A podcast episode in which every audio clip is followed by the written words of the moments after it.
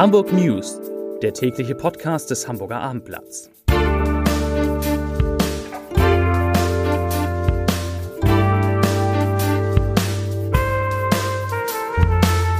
Herzlich willkommen. Mein Name ist Lars Heider und heute geht es um die Zukunft eines sogenannten Unverpackt-Ladens in Hamburg, die offenbar stark gefährdet ist. Die Zukunft nämlich. Weitere Themen. Der Tourismus ist in Hamburg wieder so gut wie auf Vor-Corona-Niveau. Die Stadt zahlt Schadenersatz an Bürgerinnen und Bürger wegen Stolperfallen. Und heiraten ist in Hamburg so teuer wie nirgendwo sonst in Deutschland. Dazu gleich mehr. Zunächst aber wie immer die Top 3. Die drei meistgelesenen Themen und Texte auf abendblatt.de. Auf Platz 3 Trigema-Chef im Homeoffice verlustiert man sich doch nur. Auf Platz 2 HSV. Franzose konkurriert mit Sahiti. Und auf Platz 1 unverpackt Laden vor dem Aus.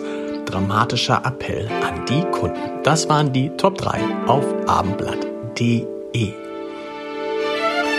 Es wird laut, es wird dröhnend und es passt irgendwie nicht so recht in die Zeiten der Energiekrise. Trotzdem, zu den Harley Days werden ab Freitag wieder Tausende Motorradfahrerinnen und Motorradfahrer in Deutschland erwartet. Die sollen aus Holland, England, Belgien und aus ganz Deutschland kommen, wie eine Sprecherin des Veranstalters heute sagte. Allein bei der traditionellen Ausfahrt am Sonntagnachmittag werden wohl rund 7000 bis 10.000 Biker mitfahren.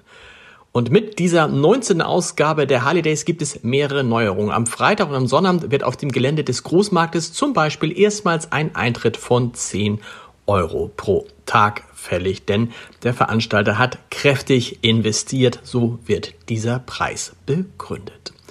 Zum Tourismus. Die Zahl der Gäste und Übernachtungen in Hamburger Beherbergungsbetrieben, also in Hotels, Pensionen und was es da noch so alles gibt, nähert sich nach Zahlen des Statistikamtes Nord den Vor-Corona-Werten an. So wurden im April 616.000 Gäste und 1,374 Millionen Übernachtungen gemeldet. Das waren zwar 37.000 Gäste weniger als im Vor-Corona-April 2019, aber die Zahl der Übernachtungen, sie überstieg den Wert von 2019 um 29.000. Ein Vergleich mit dem vergangenen April, also im April 2021, ist nicht möglich, weil wir erinnern uns, damals wegen der Pandemie ein Beherbergungsverbot für privatreisende Gäste herrschte. 16,4 Prozent der jetzt gezählten Gäste kamen aus dem Ausland, die meisten von ihnen aus Dänemark, Schweden, Österreich, dem Vereinigten Königreich und den Niederlanden, also mehr oder weniger von den Nachbarn. Eine wichtige Nachricht für Autofahrer, die Kölbrandbrücke muss am letzten Juniwochenende wegen Reparatur- und Wartungsarbeiten voll gesperrt werden. Das wurde heute mitgeteilt. Die 1974 eröffnete und inzwischen altersschwache Brücke, deren Abrisszeitplan bereits steht, wird von Freitag, dem 24. Juni ab 22 Uhr bis Montag, 27. Juni ab 5 Uhr vollständig gesperrt. Und natürlich ist eine Umleitung ausgeschildert.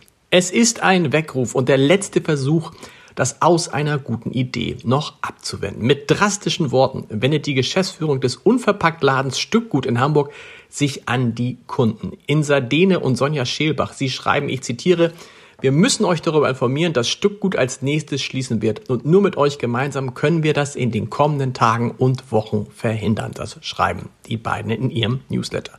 Pandemie, Auswirkungen des Krieges, Inflation, vieles habe die Konsumgewohnheiten der Menschen verändert und der stationäre Einzelhandel, insbesondere kleinere Fachgeschäfte, steckten seitdem tief in der Krise. Deshalb der Appell, ich zitiere nochmal, bitte kommt zu uns einkaufen, allein geht uns die Puste aus. Zitat Ende. Stückgut hatte 2017 in Ottensen den ersten reinen Unverpacktladen in Hamburg eröffnet und war 2021 auf eine größere Fläche umgezogen. Kaputte, unebene Gehwegplatten, herausstehende Baum Baumwurzeln im Weg stehende E-Scooter. Immer wieder kommt es in Hamburg wegen sogenannter Stolperfallen zu Gehwegunfällen. Im vergangenen Jahr waren es 66. In den ersten fünf Monaten diesen Jahres sind weitere 18 Unfälle dazugekommen. Das geht aus der Senatsantwort auf eine kleine Anfrage des CDU-Bürgerschaftsabgeordneten André Trepol hervor.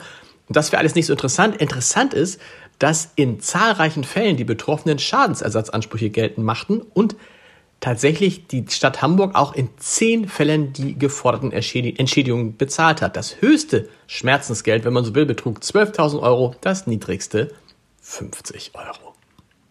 Da viele Brautpaare ihre Hochzeit wegen der Corona-Pandemie in den vergangenen zwei Jahren verschoben haben, könnte 2022 ein Rekordjahr für Hochzeiten in Hamburg werden. Doch der vermeintlich schönste Tag im Leben ist nicht günstig, vor allem bei uns in der Stadt nicht. Dort müssen Eheleute mit hohen Kosten für ihre Feier rechnen. Das geht aus einer aktuellen Studie hervor.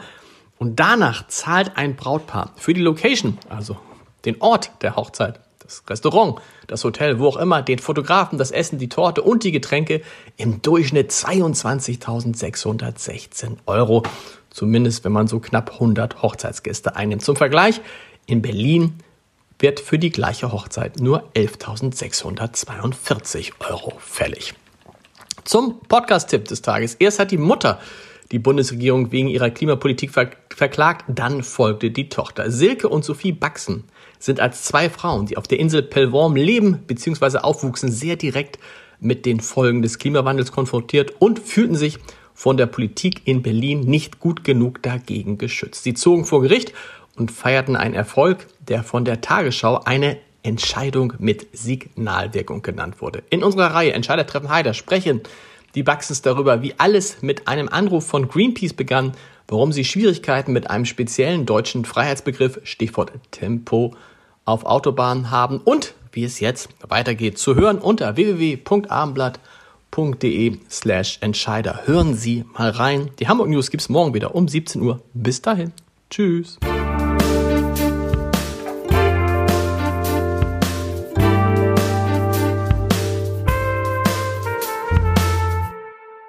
Weitere Podcasts vom Hamburger Abendblatt finden Sie auf abendblatt.de slash podcast.